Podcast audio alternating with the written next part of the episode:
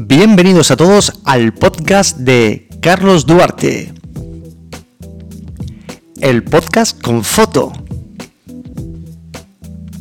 Pues muy bienvenidos a todos a este tercer podcast y em, se me ha ocurrido, pues había que bautizarlo, había que bautizar el podcast y se me ha ocurrido un nombre em, que para mí es muy especial, una expresión, eh, un título como otro cualquiera que he decidido poner al podcast y que se va a llamar pues El camino es mi destino. Y os preguntaréis pues por qué el camino es mi destino, ¿no? Bueno, al final esto resume un poco eh, siempre que hay un proyecto fotográfico. Yo siempre intento disfrutar el minuto, cada momento, cada hora de ese proyecto fotográfico y cuando llega el día del fin del proyecto fotográfico, eh, como que no quiero que llegue, ¿no? O sea, realmente lo que disfruto eh, es el camino. el destino al final quizás es lo que menos me importa. Bueno, pues ya tenéis aquí la explicación de por qué le he puesto al podcast El camino es mi destino. Y eh, pues bueno, para los que hayáis, hayáis llegado a este tercer programa, a este tercer episodio del Camino es mi destino, os cuento un poco de qué va. Yo todas las semanas os voy a contar una historia de cómo llegué a un momento fotográfico, em, de mis sensaciones, de cómo planeé o de cómo surgió ese momento fotográfico. Y vosotros os tenéis que imaginar la fotografía. Al final eh, del podcast, en la descripción, tenéis la posibilidad de hacer clic y eh, ir a un enlace, a un enlace para poder ver la fotografía. Y bueno, pues ver un poco si lo que os habéis imaginado corresponde, tiene que ver con la fotografía que yo tomé. Perdonad, pero mi gato Baterolo me está pidiendo comida. Son las 11 y 40 de la noche y es la hora de comer. Baterolo, en 10 minutos te doy papita rica, tío. Espérate. No es broma, es mi gato. Bueno, y pues tan sencillo como eso, hoy os voy a contar eh, en este tercer episodio, pues una de mis fotografías más especiales, que se titula O no, o mejor dicho, que lo he pronunciado mal, O no, se llama la fotografía. Y os recomiendo, eh, para los que no hayáis eh, escuchado el segundo podcast, que trata sobre una fotografía que se llama Tormenta de Arena en Poblado Arbore, os recomiendo que escuchéis esta fotografía, esta historia, mejor dicho, de esta fotografía, porque justo esta que os voy a contar, esta historia que os voy a contar ahora, ocurre pues minutos más tarde de la toma anterior.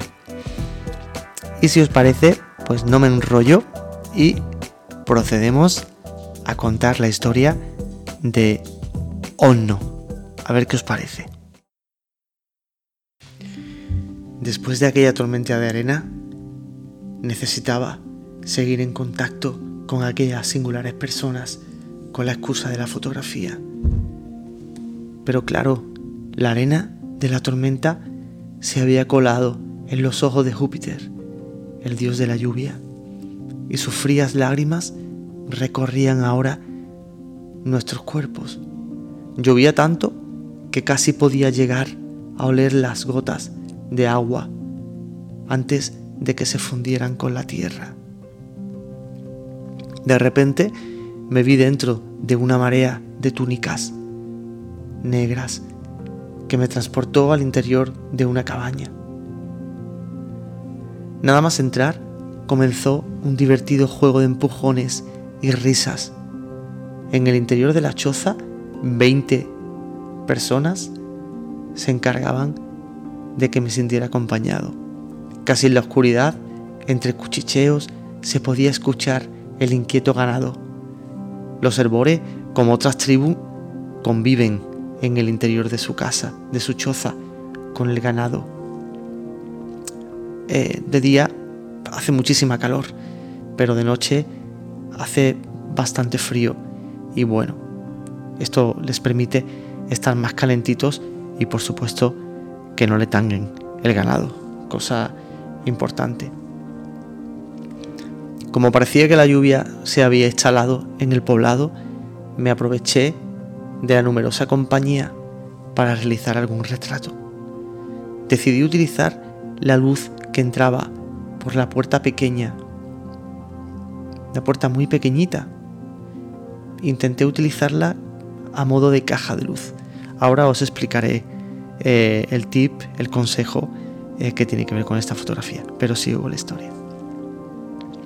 Entre las personas que me acompañaban en la choza había varias niñas, cubiertas por sus oscuras chelas.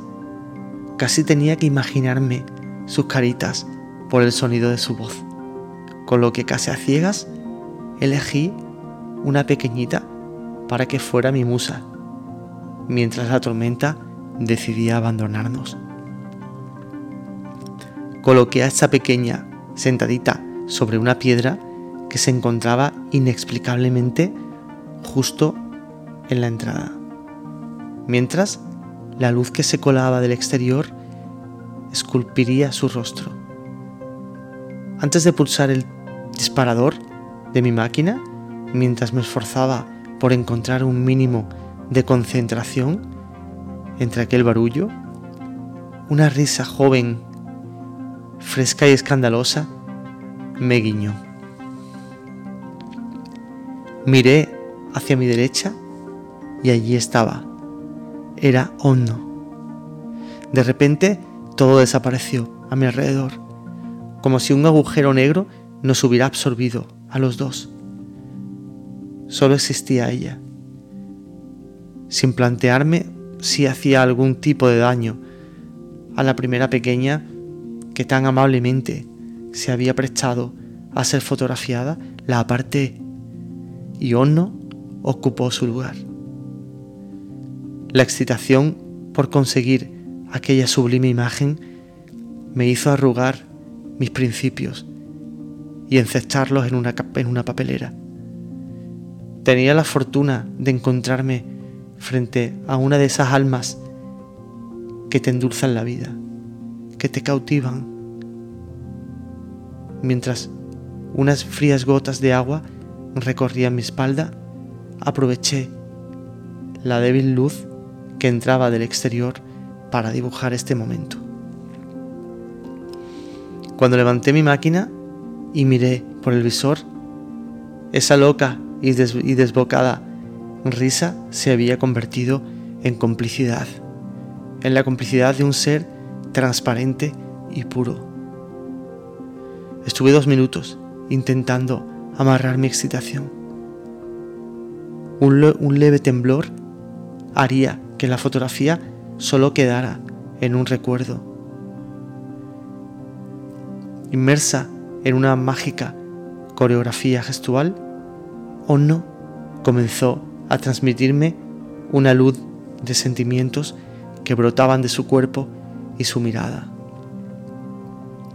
Mi interés por fotografiarla se convirtió en verdadera adoración. Ninguno de los dos podíamos sentir nada ajeno a aquel momento. Cuando bajé mi máquina, sentí como si los dos regresáramos de algún lugar sagrado y lejano.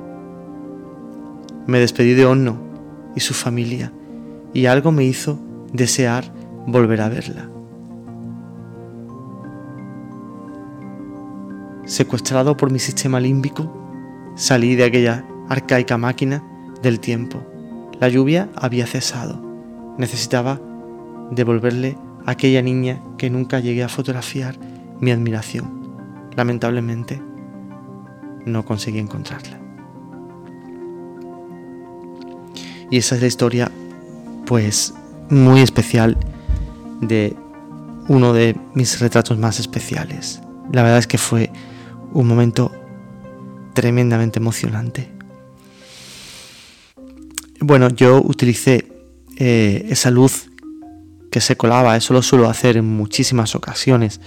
Eh, no me lo he inventado yo, no, no es una cosa, no es un recurso que yo haya aprendido por mí mismo. Hay un fotógrafo inglés un grandísimo fotógrafo inglés que se llama John Kenny, eh, que utiliza muchísimo esta técnica.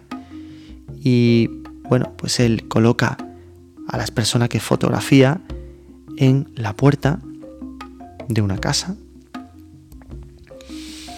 y expone a las altas luces, ¿no?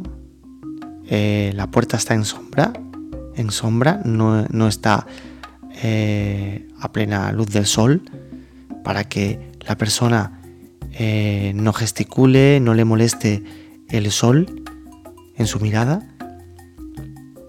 Y claro, cuando haces una exposición a, la cara, a las altas luces, en la cara de esta persona, hay una diferencia sustancial eh, con la luminosidad que hay dentro de la habitación, eh, dentro de la estancia. Y al final lo que estás consiguiendo es un retrato eh, con un fondo negro. A lo mejor te queda, te queda algo que se pueda adivinar en el fondo. Que si te molesta lo puedes clonar. Pero generalmente em, si eliges la casa adecuada, la puerta adecuada, con la orientación adecuada, em, no debes, no deberías de, clonar ningún objeto. Y pues yo utilizo eh, muchísimo esta técnica porque viajo a lugares eh, pues donde no me es fácil llevarme un fondo, llevarme iluminación de estudio. Aparte que la iluminación de estudio no me gusta para nada porque revienta eh, las tonalidades, desde mi punto de vista, eh, por mucho difusor y por mucho, mucha caja de luz softbox de 2 metros por 2 metros que le metas, o sea, es... No, no hay color. O sea, la luz natural tiene una gradación de tonos y produce una gradación de colores que para mí es sublime, no, tiene comparación a una luz eh, artificial. Aparte de que tienes que ir cargado con, bueno, con muchísimos cachivaches. Y con una técnica de este tipo, eh, pues no tienes que llevar absolutamente nada. A lo mejor, pues un reflector. Pero yo ni eso. Y bueno, pues esa es la historia de esta semana, de este tercer episodio. O no, em, tenéis eh, el enlace justo debajo en la caja de descripción. Y si tenéis cualquier duda, me queréis hacer cualquier pregunta acerca de, esta técnica que yo utilizo, em, o bueno, o de retrato, de lo que queráis, pues estaré encantado de, de responderos y de aportaros algo. Muchísimas gracias y nos vemos en el próximo podcast. Abrazos.